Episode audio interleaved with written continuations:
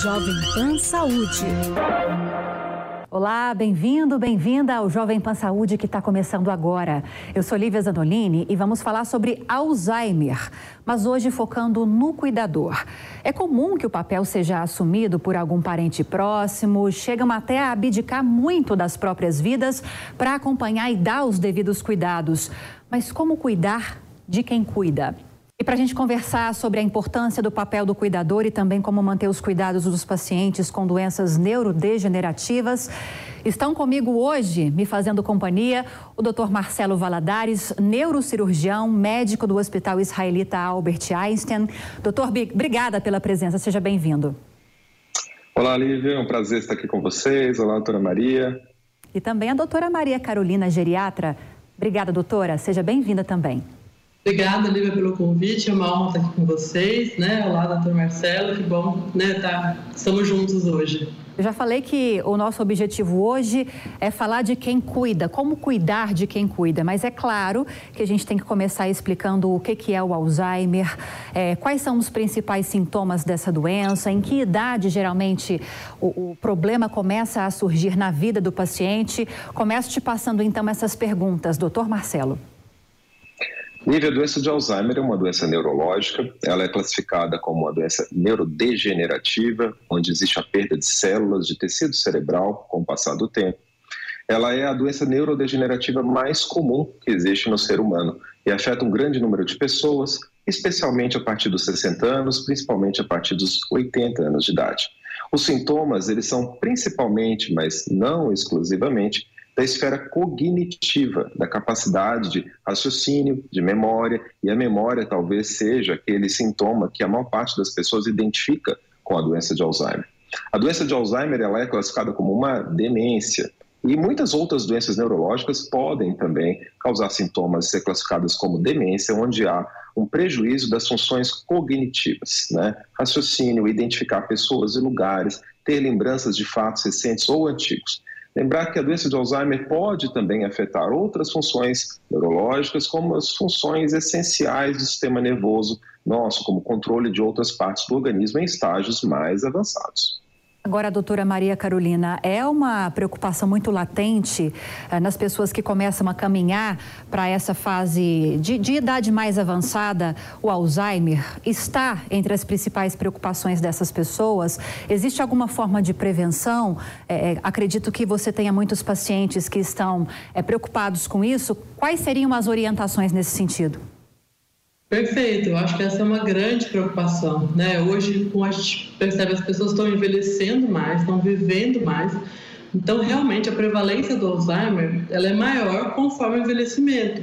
Então acontece muitos idosos, jovens idosos de 60 anos, têm contato com alguém com Alzheimer, seja porque cuida dos pais, seja porque viu algum tio, ou às vezes vê o próprio cônjuge, o cônjuge com o Alzheimer. Né? Então essa é uma preocupação o que eu preciso fazer para não ter Alzheimer. Às vezes eu recebo filho desses pacientes com 40 anos com essa pergunta, doutora, estou aqui hoje para saber o que eu preciso fazer para não ter Alzheimer como meu pai ou como meu avô. Né? Então, essa é uma grande preocupação, dado a limitação e perda de funcionalidade, da autonomia que os pacientes com alguma demência, não só Alzheimer, começam a ter. Então, são pacientes que, em geral, caminham para uma dependência, tanto do ponto de vista cognitivo, não podendo realmente assumir seus compromissos de ordem civil, quanto de dependência física, né? Então ajuda para atividades básicas do dia a dia, como tomar banho, como se alimentar, como se trocar. Então, realmente essa é uma grande preocupação que vai na contramão de um envelhecimento saudável. Agora, para você que está nos ouvindo ou nos assistindo, eu queria dizer a vocês que hoje o nosso foco é o cuidador, da pessoa do paciente que tem Alzheimer. Nós fizemos em setembro do ano passado uma edição especial sobre a doença. É só você acessar. O programa está disponível no aplicativo da Panflix e também no nosso canal no YouTube Jovem Pan Saúde. É só você acessar. Vamos então agora, doutor Marcelo, caminhar para esse aspecto importante do programa de hoje. É claro que a gente vai trazer curiosidades, explicações importantes a respeito dessa doença. Eu falava antes de começarmos a gravar com a doutora Maria Carolina justamente sobre isso, né? O papel do cuidador, ele muda com o passar do, do tempo em que o paciente avança os estágios da doença. Esse cuidador, doutor Marcelo, ele precisa ser alguém especializado, muitas vezes é alguém da família. Isso pode comprometer o tratamento do paciente ou não? Quais são as orientações quando isso acontece?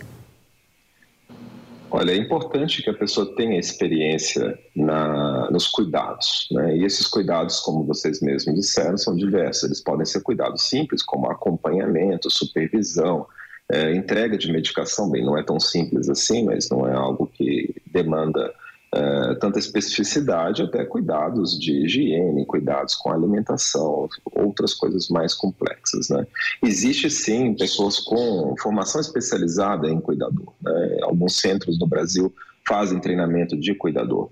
Mas muitos pacientes têm, como você mesmo disse, os familiares como cuidadores e essas pessoas, em geral, elas se aprofundam nas informações e, se possível, têm orientação especializada para que elas aprendam as rotinas de cuidado.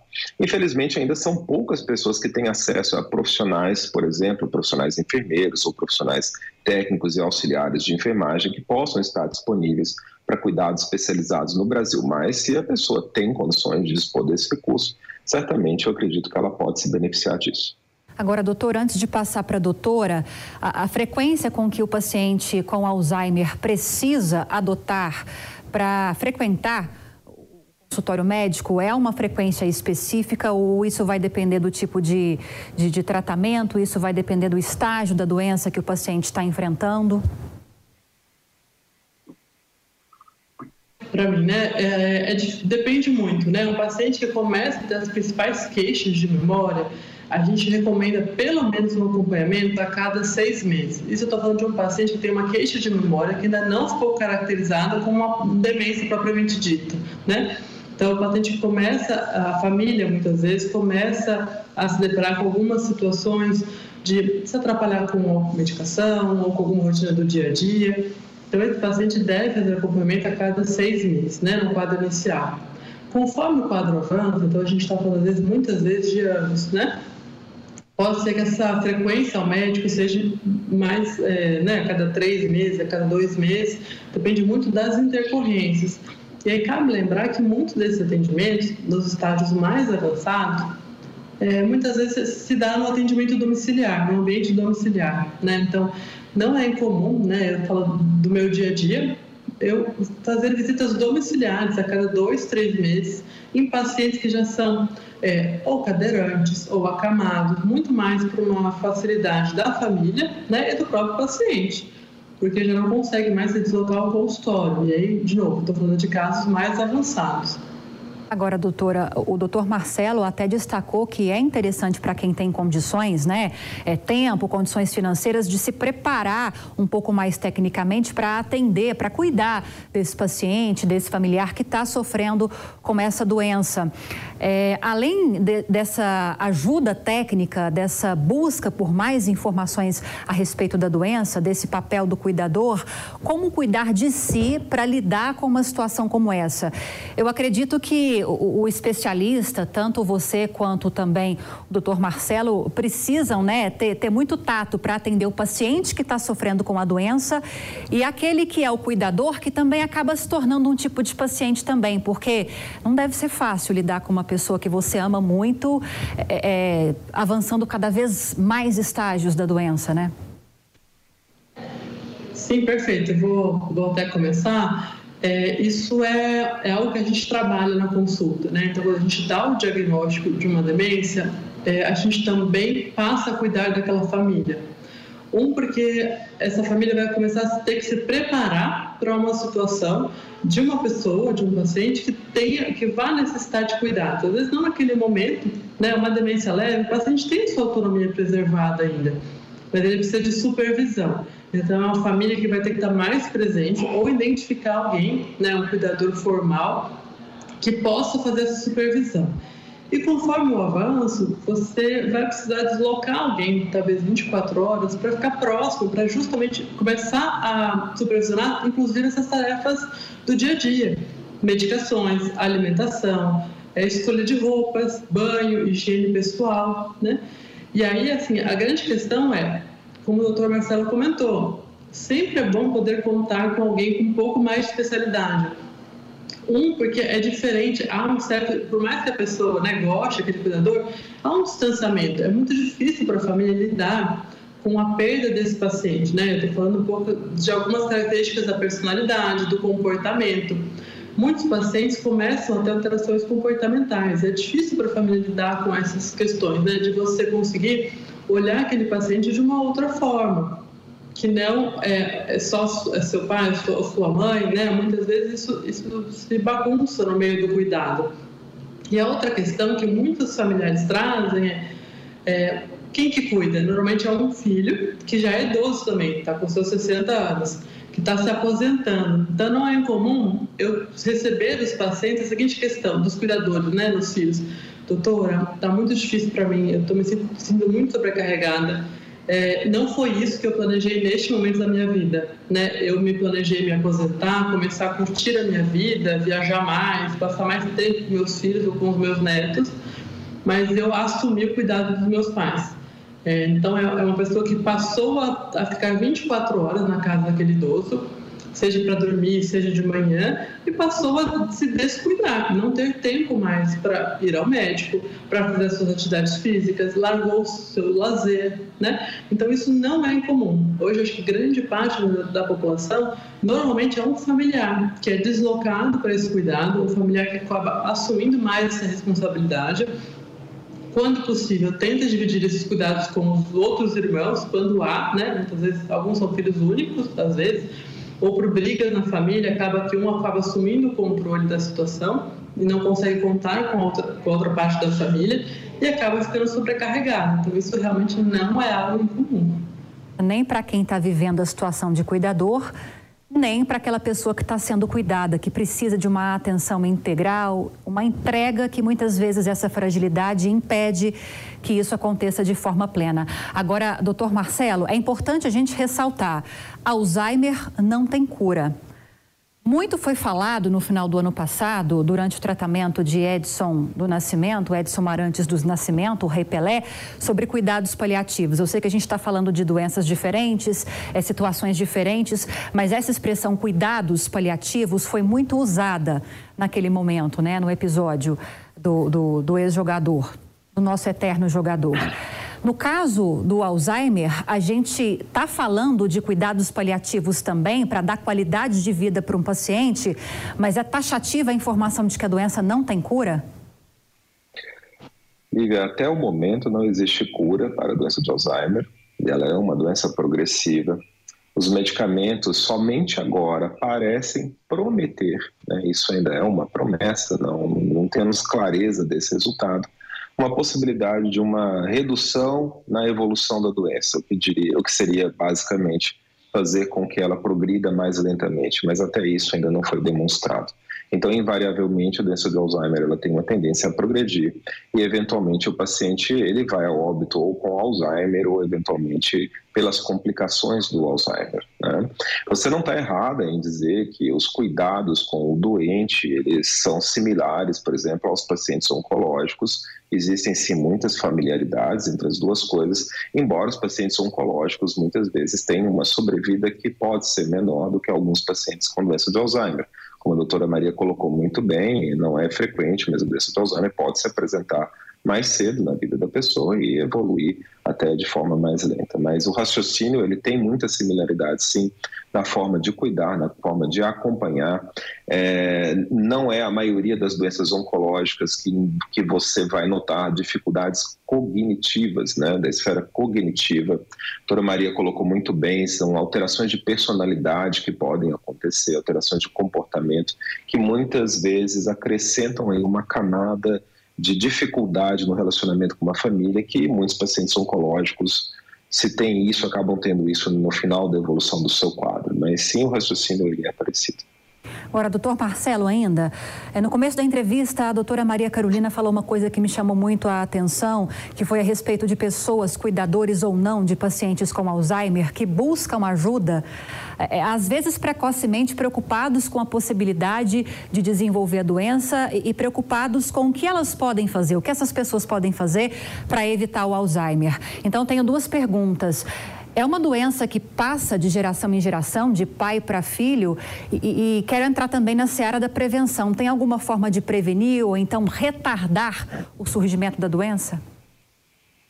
Lívia, a maior parte dos pacientes com Alzheimer, eles não têm um claro componente genético onde a gente possa associar isso à hereditariedade, né, que seja o passar de pai para filho. Existem alguns fenótipos da doença, alguns pacientes que têm desenvolvimento do Alzheimer mais precoce e que tem múltiplos casos na família, onde aí sim exige uma investigação de algum componente genético mais importante. Tá? Mas na maior parte das vezes a gente não recomenda para a pessoa que tem um paciente com Alzheimer na família apenas que ele faça algum tipo de triagem genética para isso. É, em relação a prevenir a doença de Alzheimer, nós podemos recomendar para as pessoas que trabalhem a esfera física a esfera cognitiva, no sentido de o que nós chamamos de reserva cognitiva, né? que seria uh, as doenças, as demências, elas têm uma tendência a se manifestar mais tardiamente, e algumas pessoas especulam que menos frequentemente, em pessoas que têm um desenvolvimento cognitivo melhor ou uma saúde física como um todo melhor. Não parece associado, mas, por exemplo, pessoas que têm hipertensão arterial, elas vão ter maior, menor função cerebral, por exemplo, em caso essa hipertensão não seja bem controlada, de pessoas que não têm. Então, cuidar da saúde como um todo, seja tomar os seus medicamentos para patologias como diabetes, hipertensão, colesterol, fazer atividade física, ter uma qualidade de vida, uma vida saudável, evitar fumar ou beber em excesso, são dicas que a gente dá para todo mundo e elas estão sim associadas ao que nós chamamos de uma, não uma prevenção, mas talvez uma redução do risco ou uma redução da velocidade de apresentação de doenças como as demências, né? Não exclusivamente a doença de Alzheimer, mas também a doença de Alzheimer.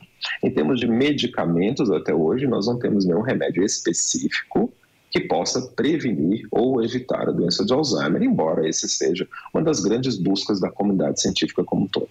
Agora, doutora Maria Carolina, eu quero entrar num assunto que é espinhoso, que é aquela questão dos maus tratos, que muitas vezes a gente vê notícias nos meios de comunicação, muitas vezes isso acontece em casas de apoio, mas acontece também dentro de casa. A gente está falando que muitas vezes são familiares que fazem esse cuidado com o paciente. Isso é uma questão que é simplesmente ligada ao caráter desse cuidador ou a sobrecarga, o excesso de cuidados, a falta de tempo para ele mesmo, como nós comentávamos mais cedo, isso também pode levar a uma situação de, de, de maus tratos. Isso pode acontecer? Claro, é, eu acho que a sua fala inicial é perfeita, né? Infelizmente, os maus tratos são sim uma realidade, né? É, na pandemia, a gente viu um aumento muito maior de, desses relatos e das notificações. E a gente se pergunta, né, por que será que na pandemia a gente viu mais? Né? Muitos pacientes passaram a ficar mais tempo isolados com os seus familiares, né? Então, passaram a conviver mais com os pacientes com demência, que até então antes talvez não faziam não tinham tanto convívio, né? Seja porque passaram a trabalhar como home office, seja porque perderam seu emprego, enfim. É, os maus tratos, eles são uma, uma realidade é, e é algo que a gente tem que sempre se alertar, né? Eles são de notificação. Então, toda vez que a gente, como profissional de saúde, é, ou familiar, ou, enfim, é conhecido de determinado paciente, pessoa, na suspeita, a gente deve sim notificar e buscar ajuda, né? Pensando na proteção desse idoso. O que a gente percebe também é que na prática, muitas vezes, isso está assim relacionado com uma sobrecarga, né? Quando você conversa ou aborda muitas vezes essa pessoa, é, isso isso vem muito à tona, né? De sobrecarga, de falta de tempo, falta de lazer, falta de descanso. E eu estou falando desde noite sem dormir, né? Pelas alterações comportamentais que a doença pode sim provocar, principalmente na sua fase moderada. Então, acho que é uma mistura de coisas, né? Eu acho que tem um pouco, lógico, da questão do, do caráter da pessoa, né? Tem muitas, muitas pessoas que não estão essa sobrecarga, mas que não conseguem entender a evolução da doença. às vezes não aceitam né, é, é, o diagnóstico, não percebem essas alterações inerentes à própria a, a doença, enfim. Então é, é, difícil, né? Eu acho que a gente precisa assim, ficar atento a elas. E aí acho que a gente tem que, acho que é importante neste ponto colocar que a gente não está falando só de maus tratos físicos, né? Então de pacientes que, tem, que chegam com hematomas, fraturas, a gente tem outros tipos de, de maus tratos, né? a gente está falando da, da, parte psicológica, né? É, então, de agressões verbais, né? a gente está falando de é, negligência, a gente está falando de, é, do ponto de vista financeiro, de dependência financeira, né? Muitas vezes a gente vê, é, a gente falou um pouquinho de cuidados paliativos, né? Alguns momentos anteriores, é, eu já ouvi muitas vezes de alguns familiares pedindo para que a gente, como médico, fizesse tudo possível para aquele paciente. E aí a gente via que, na verdade, é porque esse paciente ganhava uma pensão financeira daquele familiar, né? Então, isso existe, a gente tem que ficar atento a isso. Na suspeita, sempre notificar e abordar essa pessoa para tentar entender o porquê disso, o que levou a isso e poder ajudar esse idoso da melhor forma muitas vezes não é o idoso que vai relatar, quase nunca é o idoso, porque ele precisa daquele cuidador, né? Então ele precisa daquele cuidador. Então ele tem medo de relatar o problema e perder o cuidado ou perder o afeto com a família, né? Acho que vale colocar que a maior parte do, do agressor é alguém da família, né? Principalmente do sexo masculino. E os mais reféns são as mulheres, porque realmente existe uma femininização do envelhecimento. Né? As mulheres são, que, que são a parte maior né, da população é, geriátrica, então realmente acaba que elas acabam sofrendo mais. Agora, doutor Marcelo, doutora tocou num ponto muito importante, né? Quando a agressão é física e deixa marcas no corpo, é fácil para um especialista, por exemplo, fazer uma consulta de rotina e identificar que está acontecendo aquela agressão. Quando essa violência ela é de alguma forma psicológica, em alguns dos aspectos que a doutora destacou aqui para gente, é mais difícil. E muitas vezes é, é, preciso que alguém relate esse problema, faça uma denúncia, porque dificilmente isso vai vir do paciente. Ou por essas questões que a doutora levantou, porque essa pessoa tem medo, quem vai cuidar de mim se eu for tirada das mãos desse cuidador, ou também pela fragilidade, pela condição do paciente, ele não sabe nem relatar isso para o especialista. Tem alguma forma de tentar algum sintoma, algum comportamento que pode sinalizar para o especialista, para o médico, que está havendo algum tipo de violência é, psicológica nessa relação entre cuidado e, e cuidador? Pessoa cuidada e cuidador? Lívia, você comentou sobre as agressões físicas, mas nem sempre as próprias agressões físicas são fáceis de se perceber. Né? Às vezes, hematomas podem ser informados como quedas, como outros tipos de acidente. Né? Então, pessoas que agridem pacientes, pessoas que agridem pessoas em situações vulneráveis, eles têm uma série de subterfúgios para justificar algo que se apresenta fisicamente naquele paciente, né?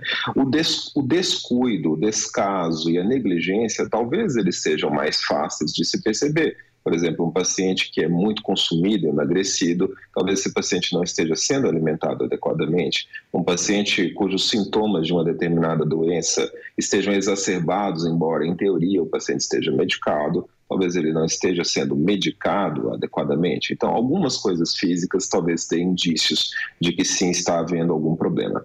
Em relação ao abuso emocional, a ofensa, a, a a agressão verbal, isso realmente é muito complicado. Então, um paciente que se mostra é, em alguns estágios você pode identificar isso avesso ao seu cuidador, em algumas formas você já imagina que ali talvez não haja uma boa relação. Né? Isso é muito complicado de se perceber. Mas o médico, ao longo do acompanhamento, depois que ele já viu aquela família por diversas vezes, ele tem um pouco mais de sensibilidade. Em alguns casos, para perceber isso. Mas talvez muitos só venham através de denúncias de outras pessoas, né? Então são vizinhos que podem denunciar, outras pessoas que visitam o domicílio que podem denunciar. Às vezes em equipes que fazem, por exemplo, visitas domiciliares, conseguem perceber no ambiente doméstico algumas características que sugerem que existe um problema. É muito importante entender que uma pessoa doente com Alzheimer, um idoso, ele é uma pessoa extremamente vulnerável doutora Maria colocou muito bem que ele tem uma vulnerabilidade por uma questão da dependência daquele cuidador, ele tem uma fragilidade física e o paciente com a doença de Alzheimer, ele tem uma fragilidade cognitiva, né? Ele nem sempre entende ou é capaz de entender aquela situação. Então essa pessoa precisa ser especialmente entendida e protegida por toda a equipe de saúde, né? Entender que ela normalmente não é capaz de reagir e se defender como uma outra pessoa adulta normal. Bom, a gente está caminhando para os minutinhos finais aqui do programa e eu sempre gosto de deixar esse espaço para as recomendações, orientações finais dos nossos convidados, dos nossos especialistas. O Brasil está caminhando para um para passos de desenvolvimento, né? para um momento em que, com o passar dos anos, as pessoas, a população vai ficando cada vez mais envelhecida. Então, é natural que nós tenhamos cada vez mais casos de Alzheimer e que nós tenhamos de enfrentar situações como essas, entre a pessoa que é assistida e o cuidador, como a gente está destacando. Começando então com você, doutora Maria Carolina, quais são as orientações e recomendações finais suas a respeito dessa relação, de uma forma que ela seja sempre cada vez mais saudável e proporcione conforto para esse paciente? É, dizer que não é fácil, né? Eu acho que hoje, como o doutor Marcelo colocou, para nós médicos ainda não é um momento fácil fazer o diagnóstico de demência no sentido de poder contribuir para uma qualidade para esse paciente, né? É, ainda é uma doença que não tem cura e que a gente está tentando alguma coisa para é, fazer com que a evolução não seja tão acelerada. Então, dizer para o cuidador que ele precisa também se cuidar, né? Para você cuidar de alguém, você precisa sim se cuidar e se permitir continuar com a sua vida, né? Seja no sentido de se proteger ou se é, é, encher a sua vida de coisas que possam modificar o risco de desenvolver, né? Como o doutor Marcelo colocou, grande parte desses riscos são fatores modificáveis que dependem muito mais das nossas escolhas ao longo da vida, né? E dizer para esse cuidador que ele procure ajuda, né? Que ele se informe, entenda a doença. Acho que entender a doença é um prazo primordial para você poder cuidar desse paciente com outros olhos, né? Entender que algumas situações principalmente as de alteração comportamental, não são pessoais, né? Aquele familiar que tem a demência, ele não faz de propósito, mas muitas vezes porque ele pede aquela crítica. Você entender isso tende a deixar as coisas um pouco mais fáceis de se lidar com essa situação. E, se possível, buscar ajuda, dividir este cuidado com alguém vai ser fundamental para uma relação saudável, inclusive do cuidador com o paciente. As palavras-chave, então, doutor, seriam conhecimento, como a doutora está ressaltando, e autoconhecimento também. Conhecimento, autoconhecimento, exatamente. É, as famílias e as pessoas precisam entender que, assim como nós temos filhos, cuidamos dos nossos filhos, nós precisamos planejar e encarar a terceira idade, pessoas idosas e pessoas idosas doentes como responsabilidade das famílias. Isso precisa ser dividido na medida do possível. Provavelmente sempre vai haver uma pessoa que é mais responsável que as outras, pelo menos para supervisionar, mas todos devem contribuir, porque todos nós vamos envelhecer e talvez nem todos nós tenhamos a sorte de envelhecer com saúde né, e vamos precisar de ajuda de outras pessoas. Então, isso é uma responsabilidade humana, isso é uma responsabilidade familiar, isso é um ato nobre que precisa ser encarado com nobreza, com uma visão de nobreza pelas outras pessoas.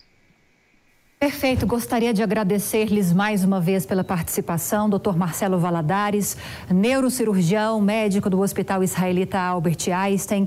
Obrigada pelos esclarecimentos e seja sempre muito bem-vindo, doutor. Muito obrigado. Doutora Maria Carolina, geriatra, muito obrigada pelas explicações. Bem-vinda sempre, doutora. Obrigada pela participação. Muito obrigada, eu agradeço, Marcelo, pela companhia, pela honra de estar aqui com você hoje. Um abraço para vocês. foi todo meu. Até a próxima. Bom, você também que esteve conosco ao longo desta edição do Jovem Pan Saúde, obrigada pela audiência, pela companhia. Lembrando que se você tiver alguma sugestão de tema, alguma dúvida sobre a qual você quer explicações aqui no programa, é só mandar um e-mail para a gente, saúde@jovempan.com para rever essa e outras entrevistas, é só acessar o nosso aplicativo da Panflix para Android e iOS e também o nosso canal no YouTube, JP Saúde. Obrigada mais uma vez pela sua audiência e até a próxima. Jovem Pan Saúde.